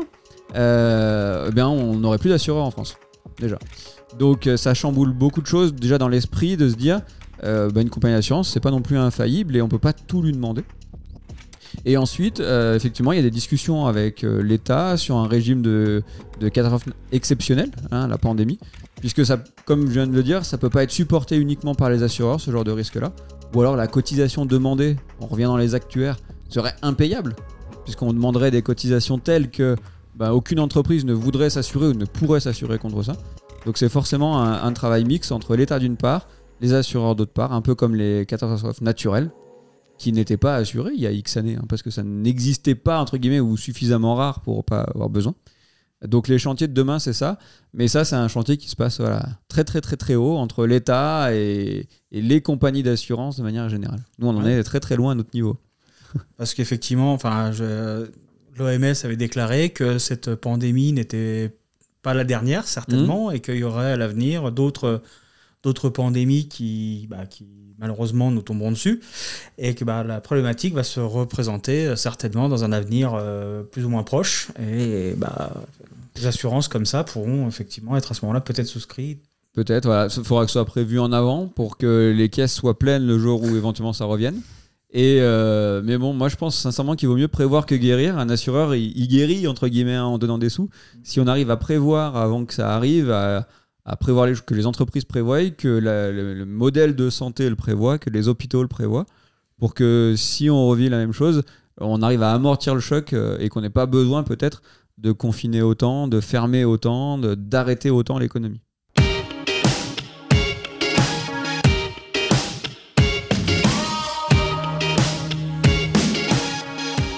On n'a pas parlé des, des grandes tendances euh, à venir encore, puisque tu parles justement de, des chantiers qui, qui vont, euh, qui vont s'amorcer. Euh, une, euh, une anecdote, moi j'ai commencé euh, à, à expérimenter ça très récemment.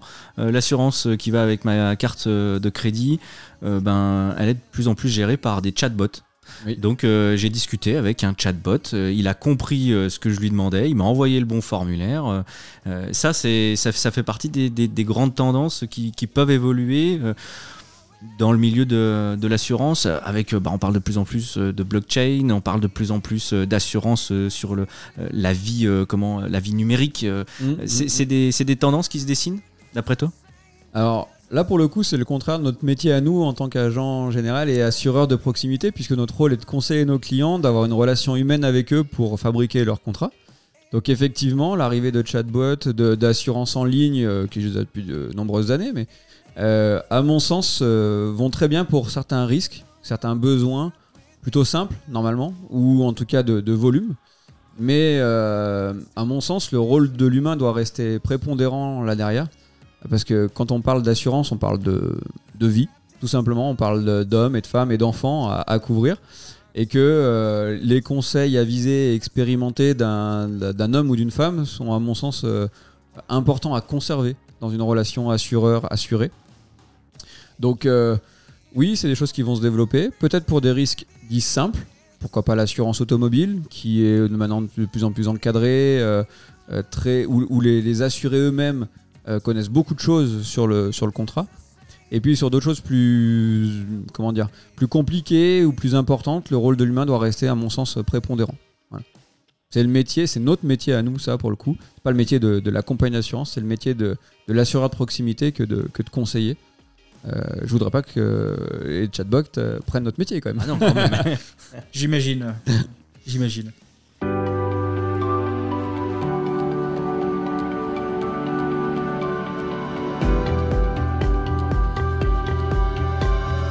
Allez, on va passer à une partie un peu plus euh, ludique de ce podcast, euh, la partie euh, jeu slash euh, défi. Euh, toi, tu as un défi pour nous et nous, on a un défi pour toi. On commence, euh, on commence par nous? Allez. Alors, on, on est allé sur ton fil d'actualité LinkedIn et on a appris la toute dernière publication que tu as faite euh, sur ton profil. Et cette dernière publication, c'est la suivante. C'est un, un lien vers euh, le site de, de ton agence, euh, MMA Euh, et tu parles de l'assurance multirisque climatique qui serait plus utile qu'on ne le croit. Tu nous en parles un petit peu justement par rapport aux grandes cultures? Alors oui, c'est les risques de, nos- agriculteurs, même de nos éleveurs en soi, mais surtout de nos agriculteurs qui euh, ont un risque accru. Alors c'est vrai que dans la région, il y a un peu de culture, dans d'autres, il y en a encore plus. Les risques de grêle, les risques de sécheresse sont accrus. Euh, ce qui fait que les primes euh, bah, ont tendance à, s'envoler ou les compagnies ont tendance à se désintéresser des marchés puisque trop compliqué à assurer. Et c'est un vrai risque, le vrai risque de demain de se dire bah voilà, on doit suivre l'évolution climatique en tout cas du pays et du monde pour que nos agriculteurs qui sont déjà des professions euh, sensibles continuent à pouvoir être accompagnés puisque quand ils perdent leur culture ils perdent un an de travail Euh, donc voilà donc les assureurs doivent continuer leur rôle là-dessus de- de- de- d'accompagner ces métiers même si c'est difficile Ça va, c'était pas trop un- une publication compromettante. non ça va Maintenant à ton tour, tu as un défi pour nous, vrai, faux. Tu nous as préparé euh, des anecdotes et, euh, et puis ben on va, on va essayer de, de- de- de démêler le vrai du faux. Ouais. À toi. Alors, bah, tiens, une compagnie, un client un jour qui m'appelle, un client qui a une activité un peu particulière, puisque pour, euh, pour les remontées mécaniques, on sait qu'on a des canalisations qui sont enterrées, euh, qui servent à ramener l'eau euh, jusqu'au- jusqu'aux stations pour faire marcher les, les canons. Et puis, ben, un monsieur qui a une activité assez particulière, qui est plongeur, et euh, qui doit remonter dans ces canalisations pour vérifier le bon état des membranes, euh, le fait que ça garde bien l'eau et tout ça. Ok. Et puis ben, il s'avère qu'il il- il a eu un sinistre un jour, il nous a appelé pour ce sinistre-là, puisqu'une membrane a été percée. Et elle a été percée en fait par, un- ben, par un cadavre qu'il a retrouvé dans cette, euh, dans cette canalisation. Et en essayant d'enlever le cadavre, ça a fait un trou dans, dans la membrane. Et donc ça a fait perdre de l'eau euh, aux stations. Et donc on a dû intervenir euh, sur de, la responsabilité civile de cette entreprise. Ok, c'est donc ça notre première anecdote. Ok. Deuxième anecdote. Deuxième anecdote, euh, donc encore sur un sinistre, hein, euh, un, un boulanger cette fois-ci, qui, euh, qui, qui vient déclarer euh, bah, la dégradation totale de, son magasin, avec euh, des tags antisémites, beaucoup, c'était sur Grenoble, et qui vient donc dire, bah voilà, mon, magasin est fermé, ça va durer très longtemps puisqu'ils ont tout cassé. J'ai besoin d'être indemnisé en perte d'exploitation, donc perte de chiffre d'affaires, et pour mon matériel et toutes ces choses-là, la- l'affaire a été médiatisée. Donc les médias locaux, les journaux ont publié et ont suivi. Et puis ben, on a payé, le, le sinistre s'est- déroulé petit à petit. Et puis comme je vous l'ai dit, il y a des détectives privés, il y a des experts hein, sur ce genre de sinistre-là. Et puis à terme, ben, on s'est aperçu avec euh, nos détectives que ben, c'était une fraude à l'assurance finalement, que la personne avait monté ça de toutes pièces, avait lui-même fait les tags dans, sa, dans son fournil. Donc y compris les tags antisémites. Et compris les tags antisémites. Voilà, alors que euh, il était lui-même d'une voilà, culture euh, euh, pouvant être attaquée hein, par, par ces tags-là. Euh, et donc, euh, on a dû euh, récupérer toutes les sommes qu'on lui a versées. Troisième anecdote, alors ça, c'est, ça se passe à Chambéry. C'est un sinistre qui se passe dans la nuit d'un- d'une personne qui, par on va dire non-amour avec le commerçant, décide de mettre le feu à son commerce. Et donc, on le sait après coup, hein, bien sûr, c'est introduit dans le commerce, a, a aspergé d'essence, a mis le feu, euh, donc a vraiment déclenché l'incendie. Et ben, manque de peau, en sortant, euh, c'était dans une commerciale, il y a la BAC qui se baladait par là. Ah, manque de bol. et, et il s'est fait arrêter euh, bah, juste au moment de sortir du commerce. Voilà. Avant Donc, de pour le feu. alors le feu était parti, Ah d'accord. mais lui il s'est fait arrêter juste au moment où il a poussé la porte euh, pour sortir du, du fameux commerce. Bonjour. Donc pour ce genre de choses-là, l'assureur de cette personne-là n'intervient pas. Et donc, euh, ben, euh, il sera, euh, suivant les dégâts, euh, repris toute sa vie pour ce qu'on va devoir nous payer à notre assuré. D'accord. On a donc là nos trois anecdotes. À nous maintenant de trouver euh, parmi ces trois anecdotes celle qui est fausse, Exactement. celle qui a été inventée. Alors, Ahmed, ton avis? Alors, Alors donc on a, euh, on a un Le plongeur cadavre, dans les canalisations qui perce euh, Une un membrane. cadavre- une membrane avec un cadavre. Bon, on sait pas quel type de cadavre, mais ok. Et on a deuxième, c'est les tags antisémites. antisémites. Troisième anecdote, euh, on est donc sur le l'incendie et la, la BAC. Ok. Quelle pourrait être l'anecdote euh, qui a été inventée par Romain?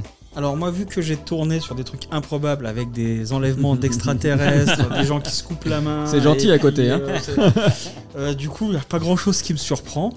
Et je suis joueur. euh, je me dis que c'est euh, celui de la BAC qui est inventé. Ok. Allez, moi je vais, euh, je vais aller sur, euh, je vais aller en- sur celui des tags. Enfin, franchement, c'est chaud quoi. Tu, si tu fais des, enfin, t'es juif, tu vas pas t'amuser à faire des croix gammées dans ton propre local quoi. Non, non, non, non. Non, c'est- chaud quand même. C'est chaud.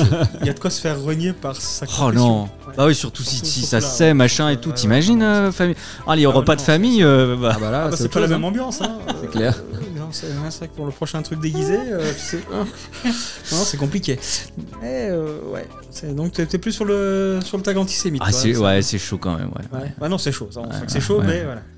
Donc toi, t'es sur la bac. Et moi, je suis sur euh, les tags antisémites. Romain, quelle était euh, l'anecdote inventée? Alors malheureusement, vous avez tous les deux tort. Oh Parce que même si le, le métier existe bien, hein, Alors, le plongeur existe bien, son métier, euh, il est là, dans le coin, dans le Chablais, euh, il fait ce vrai métier, mais euh, il a jamais, euh, en tout cas à ma connaissance, trouvé de cadavre ou percé une membrane avec ce cadavre. Alors j'ai pas misé sur celle-ci parce que ce mec-là, je pense le connaître. Euh, il est à Châtel. Eh, C'est celui très qu'on a- rare comme métier. hein. Ouais. C'est celui qu'on avait rencontré là. Et hein il me semble Ouais. que c'est celui qu'on a rencontré, il est à Châtel. Mhm, c'est ça, ouais. C'est ça, bah, donc c'est- attention, il n'y en a qu'un Voilà, seul. hein. bah, voilà. Euh, Donc son, voilà, son métier existe, tout existe, C'est mais pour ça que j'ai dit, c'est pas impossible. le sinistre n'existe pas. J'avais échangé avec lui, euh, il était venu, là, on, on s'était rencontrés ici Oui, pour, oui, de son métier, parce qu'il y avait effectivement un projet. Mais Il j'étais- était- je m'étais il dit, était venu au effectivement, dessin, Le métier existe, le mec, je vois, je pense qu'il savoir qui c'est. Membrane, vous avez parlé effectivement des membranes Oui, qui vérifiaient. oui, oui. Ah, J'ai dit, ah, d'accord, ok. Voilà. Et pour le coup, par contre, les deux autres sont vrais. Hein. À la bac aussi, euh. Et pas de du- chance. Et du coup, pourquoi un cadavre? Pourquoi pas un vélo, par exemple? Oh, on, aurait là-dessus. pu, on aurait pu tout trouver. euh, bah, vu la taille des, des conduits, euh, faut qu'il passe le vélo. Alors que Ouais. le cadavre d'un animal, euh, pourquoi pas? Ouais, effectivement. Bon.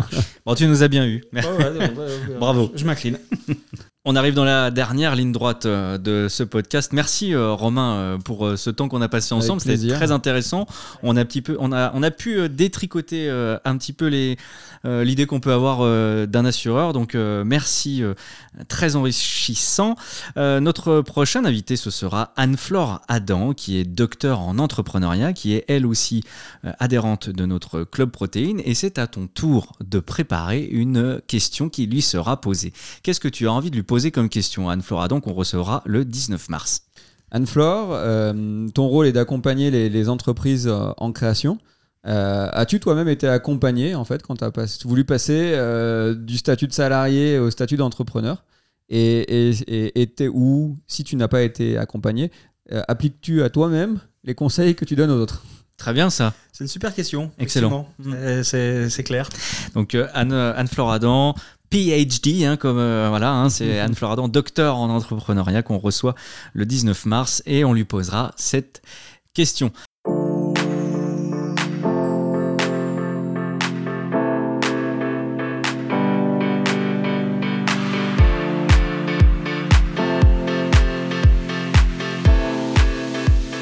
Du côté euh, des news, hein, eh bien, sachez que euh, le club Protéine, qui est donc euh, porté par euh, l'espace de travail partagé, le D5, euh, eh bien, continue de se réunir, hein, même si le cadre euh, sanitaire est un peu spécial, puisqu'on se retrouve plus dans des, dans des restaurants, forcément. Donc, on, on trouve des solutions. Euh, chaque deuxième jeudi et quatrième euh, jeudi euh, du mois. Euh, du côté euh, du business, du business échangé, Ahmet. Alors effectivement, comme tu disais, bah, on n'a pas de restaurant, mais on a des idées, donc on arrive à trouver des solutions, bah, hier grâce à Romain notamment. Euh, le club continue de grandir, euh, avec euh, bah, aujourd'hui 11 membres actifs au sein du club, 12e et 13e membres qui sont en cours d'adhésion. et on aura plaisir de recevoir et d'en parler. Au niveau du business échangé, donc ça continue de croître également. On est aujourd'hui en devisé signé aux alentours des 15 300 euros de business échangé entre nous. Et euh, nous sommes à une quarantaine de recommandations, donc c'est des recommandations qui sont en cours. Alors ça inclut également ce qui a déjà été euh, traité euh, et quelques affaires encore qui ont été euh, lancées hier lors de notre réunion où euh, effectivement bah, les membres ont eu le, le plaisir de partager euh, en binôme euh, des idées qu'ils avaient en commun, des projets qu'ils avaient en commun euh, dont des très beaux projets qui vont arriver. Et Mhm. Anne-Flore nous parlera notamment d'un projet, parce que à nous avons parlé de cette question-là euh, bah, hier. Mhm. Et euh, donc voilà, nous aurons plaisir d'accueillir le 12e et 13e membre sur le mois de mars. Euh, et donc deux personnes supplémentaires qui vont venir enrichir ce club d'affaires chablaisien que nous accompagnons avec un énorme plaisir. Tout à fait. Quel est le taux de transformation actuel, Ahmet Alors le taux de transformation français, donc sur tous les clubs protéines de France, on est à 68% de transformation, c'est-à-dire que 68% des affaires recommandées se transforment en signature Donc effective. c'est plus, ça reste plus d'une sur deux. C'est exactement, c'est, on est à une sur trois même euh, du coup euh, pour, le, pour, pour- pour le coup. Et au niveau du club Chablais, euh, nous sommes un peu plus haut. Forcément, bah, la jauge est quand même plus petite. Et nous sommes aujourd'hui à 80% de transformation depuis le début de l'année. T'es sûr que c'est pas plutôt deux sur trois? Euh, deux sur trois, pardon. Il y en a une sur trois qui se transforme pas. Ah voilà, c'est oui. Je me disais, je- le, Je pourcentage, euh, ça m'a fait un petit nœud au cerveau. Là. ouais. Moi, je suis un passionné d'histoire, hein, je te l'ai dit. Moi, les maths, euh, c'était moins mon truc. Euh, donc voilà, histoire, tout ce que tu veux, mais les maths, moins. Mais voilà, donc effectivement, notre club est un petit peu plus élevé. Forcément, la jauge est quand même plus, plus petite. Et depuis le début de l'année, parce qu'on a remis les compteurs à zéro le 1er janvier 2021 en espérant une nouvelle année. Euh, 2020 n'existe plus. Euh, et nous sommes effectivement à 80% de transformation des recommandations qui ont été échangées au sein de notre club. Au sein du club chablaisien. N'hésitez pas, hein, bien évidemment, ca-protéine.fr pour faire connaissance avec les clubs d'affaires protéines. Et euh, ben, du côté des, euh, du côté des, des actualités, euh, sachez que au D5, donc le lieu qui porte le club protéine euh, du Chablais, eh bien, nous avons lancé un appel aux, étudiants parce que les, les temps sont durs hein, pour les étudiants et, en tout cas sur notre territoire, même si on n'est pas un grand bassin étudiant, bah, on a des étudiants qui, ont dû revenir, qui ont dû lâcher leur piole pour revenir chez euh, papa maman parce que ben, c'est compliqué en ce moment. Ben, donc du coup on a fait un, appel et notamment avec euh, le bureau d'information euh, jeunesse pour euh, relayer ça, pour dire ben voilà si vous êtes étudiant dans le coin et que vous êtes en galère, que vous n'avez pas de cours, ou en tout cas vous pouvez pas suivre les cours correctement et que vous êtes un peu esselé, vous êtes les bienvenus de manière gratuite et totalement illimitée pour venir travailler dans des bonnes conditions et puis partager des cafés avec Exactement. Voir du monde, Voilà. et puis c'est autre chose que voir effectivement toujours la même chose et rester dans son coin. Mhm. Euh, ne restez pas seul, vraiment, c'est- important, c'est une période compliquée pour tout le monde et il n'y a qu'en étant solidaires euh, les uns avec les autres qu'on arrivera à mieux vivre cette période très compliquée. Romain, tu as été euh, l'un de nos tout premiers membres euh, au club protéine du Chablais. Peut-être comme, comme mot de la fin, pourquoi avoir rejoint un club d'affaires? Alors déjà pour la, convivialité, hein, parce que c'est vrai qu'on est tous dans notre, euh, dans notre bulle privée, professionnelle, la tête dans le guidon, donc c'est déjà une très très belle chose que de se rencontrer, de sortir un peu de tout ça, et d'échanger entre, entre nous. Et, ensuite, ben, business, euh, business est sympa aussi euh, partager, euh, surtout dans nos régions où il faut un peu casser les codes, casser, pousser les murs. Donc entre nous, on est plus fort et on avance plus vite.